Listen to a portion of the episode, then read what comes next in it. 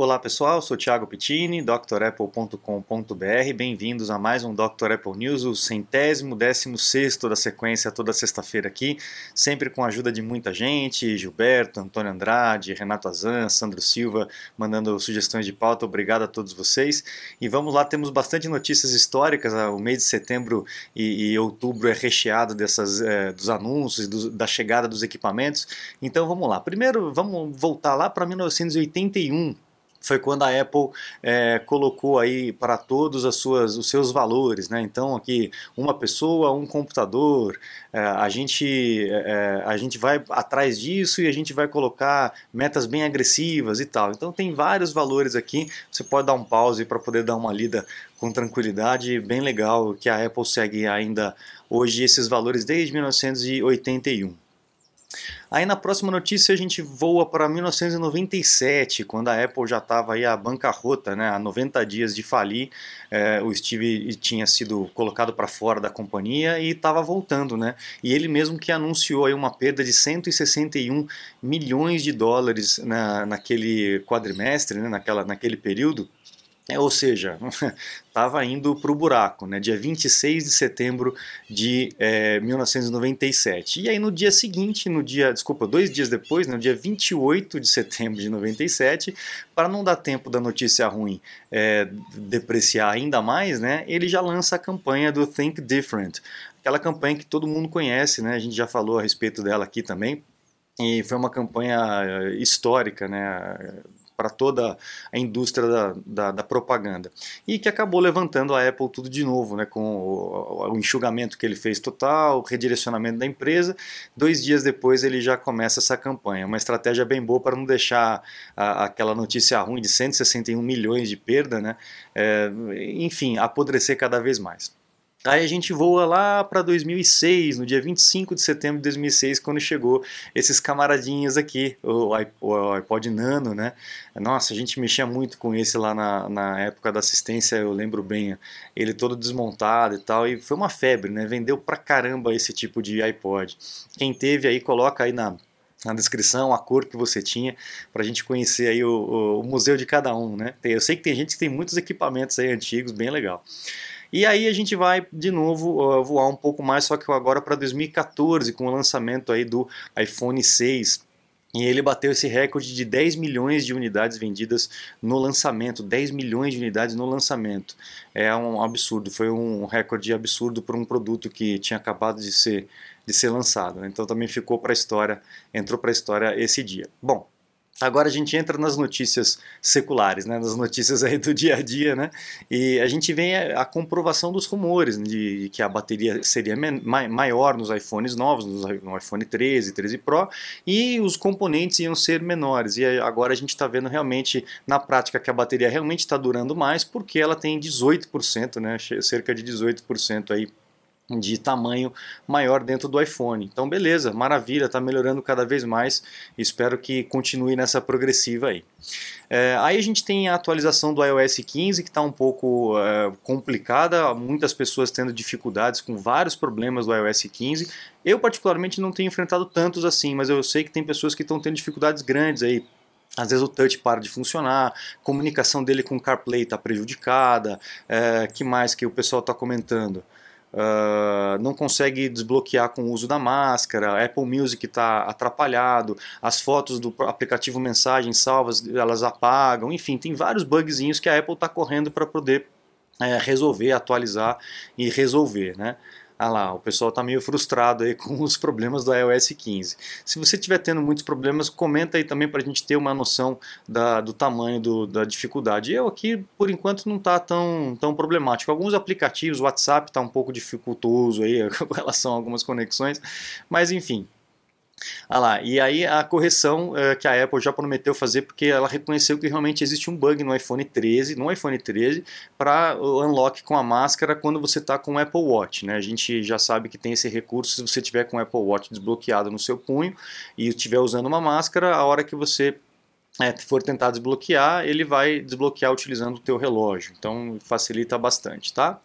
E aí a gente tem um report dizendo justamente isso que a gente vem sentindo, né? Que a, a adoção do iOS 15 não está tão grande quanto foi no iOS 14, provavelmente por conta dessas notícias de bug, de pessoas tendo dificuldades, tendo problemas no, no equipamento. A Apple deve estar tá batendo cabeça lá dentro para poder é, resolver isso tudo, né?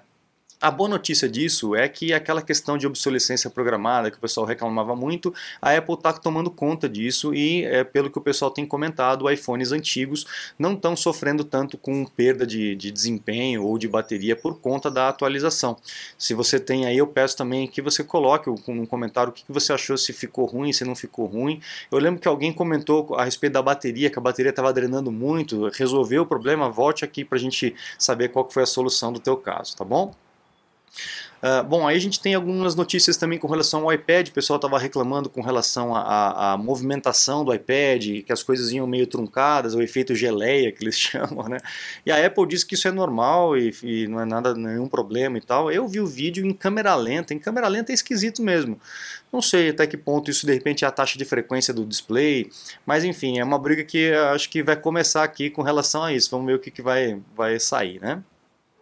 Também a Apple lançou uma atualização, o Device Support Update para o macOS Big Sur, que é para ajudar na hora da, da, de backup e atualização de iPhones utilizando o computador, tá? Então, mais uma correção de erros. Eu falei, o pessoal deve estar tá batendo cabeça lá, cara, com essa situação toda de trabalho em casa, volta, não volta. Enfim, o pessoal deve estar tá realmente batendo cabeça lá na época, porque a gente tem visto atualizações e mais atualizações é, frequentes, né, com mais frequência do que o comum, é, sempre corrigindo erros, fechando portas e tal. É bom por um sinal, mas é sinal de que eles não eles estão meio confusos lá, tem alguma coisa acontecendo ali dentro. Botar a casa em ordem.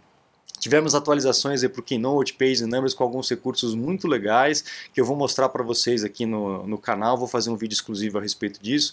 É, mudou a carinha, mudou algumas coisas, é, incluíram algumas funções, mas o jeitão de trabalhar continua o mesmo, uh, vai, vai funcionar, não vai ter tantos problemas aí com, a, com relação ao uso, porque é só incremento mesmo, tá? O programa continua funcionando da mesma forma o que é muito bom, né? Eu gosto bastante.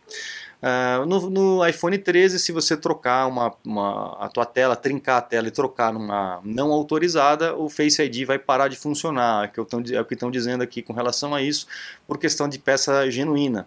É bem provável que realmente isso iria acontecer, já estava acontecendo com o Touch ID, lembra? A hora que você trocava ele parava de funcionar e tal.